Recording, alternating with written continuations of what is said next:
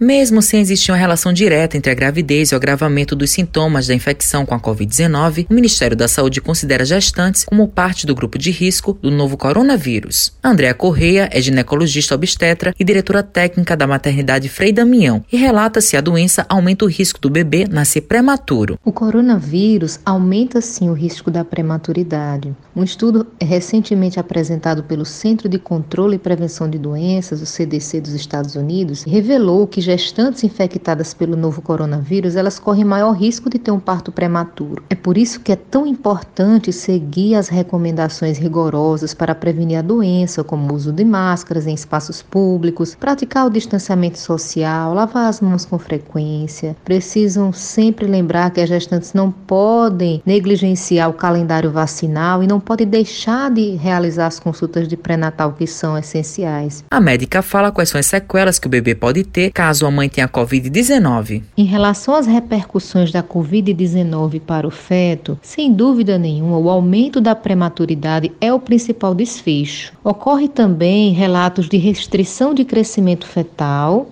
em torno de 7 a 10% dos casos e alguns estudos que foram demonstrados, como também de óbito fetal em algumas séries que foram descritas na literatura. Porém, ainda não tem uma comprovação precisa dessa associação do óbito com a infecção. A maioria desses recém-nascidos de mães infectadas é assintomática. Então é muito importante prevenir sempre e se preservar pelo fato da gestante ser grupo de risco em todo o ciclo gravídico puerperal e principalmente no último trimestre até 14 dias pós-parto, evitando que possa levar essas repercussões para o bebê.